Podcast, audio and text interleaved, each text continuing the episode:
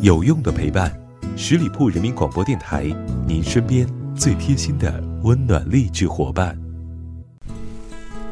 嗨，大家好，这里是聆听爱情，我是主播妍妍。最近《亲爱的热爱的》火了，当然我也成为了追剧大军当中的一员，真的是太太太让人上头了。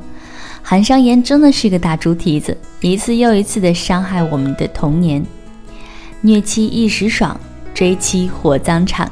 其实这部剧当中涉及到的情感问题有很多，想和大家一一聊一聊。第一，韩商言和童年，他们这种甜甜的恋爱，在现实当中究竟存不存在呢？当然存在，每一个热恋期的情侣都会经历着甜甜的恋爱，只是我们也要知道，甜甜的恋爱也是有期限的，甜甜的恋爱也是需要保鲜的，只是我们也要知道。生活当中不光只有甜甜的恋爱，还有柴米油盐。电视剧给了我们一个造梦空间，但不代表现实中就一定存在着甜甜的恋爱。所谓恋爱，不仅仅是甜甜的，也有酸甜苦辣。我们总会经历争吵，也有可能会背叛，有可能会被冷暴力，有甜蜜，也有伤害。这才是爱情。原本的模样。韩商言因为父母和童年分手，这样简单粗暴的行为可取吗？答案是，当然不可以。这只能说明你们的爱不够坚定。按理说，如果爱一个人，首先应该做一些什么，让父母接受。你爱他，也不光光是爱他这个人，要连同他亲近的人一起说服。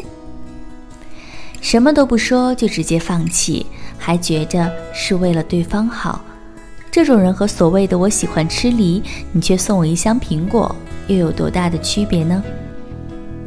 所有的爱情都应该是势均力敌的。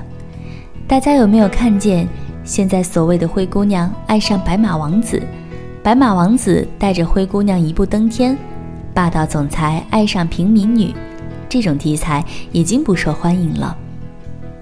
韩商言是俱乐部的老大，童年也不差，书香世家，自己也是网络歌手。坦白说，这是一件好事。这背后所传递的价值观是想要告诉所有人：女性在进步，在努力，她们无需再去依靠男性来拯救自己。而且，势均力敌的感情才是最好的感情。两个思想以及经济相差过大的人很难在一起，差距太大的爱情背后所差距的是价值观问题。我举个例子吧，我有一个朋友，他是富二代，平常他一个月会买两双 AJ，七七八八已经囤了好多了。他也没有攒钱的习惯，之后爱上一个小奶狗，月收入只有三千块，很爱那个男生，曾经信誓旦旦地说。俩人一定能够打破所谓的门不当户不对，可结果呢？那个男生总是处处限制她，总是觉得每个月买两双鞋子浪费。我朋友用的还是自己的钱，说白了，这两个人都没有错，仅仅是两个人的经济条件相差太大，所以导致三观不合。一个觉得买两双鞋四千多块钱抵一个月的工资多浪费。一个觉得有钱买一买，为喜欢的东西买单不过分吧？看到这儿，大家应该明白了，一份感情中只有势均力敌才能够长久。所谓势均力敌，既是指经济上，也是指思想上。最后，我想说，爱情这个东西，说简单很简单，说难也难。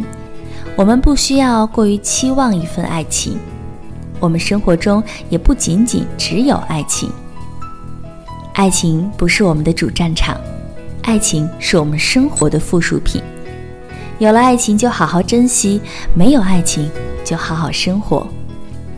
生活里没有寒商言不重要，重要的是你要成为一个幸福的人。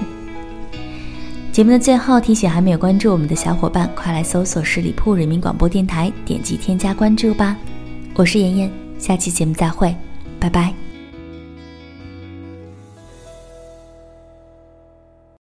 本期节目由十里铺人民广播电台制作播出。了解更多的资讯，请关注十里铺人民广播电台的公众微信和新浪、腾讯的官方微博。感谢收听，我们明天再见。